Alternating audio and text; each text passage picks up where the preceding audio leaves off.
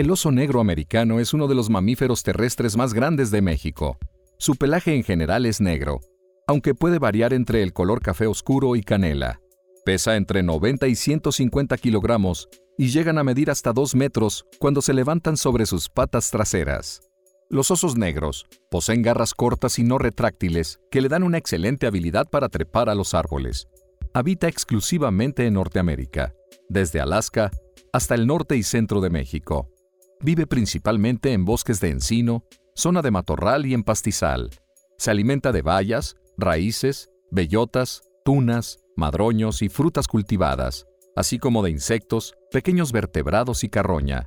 Su dieta varía a lo largo del año, de acuerdo a la disponibilidad de agua.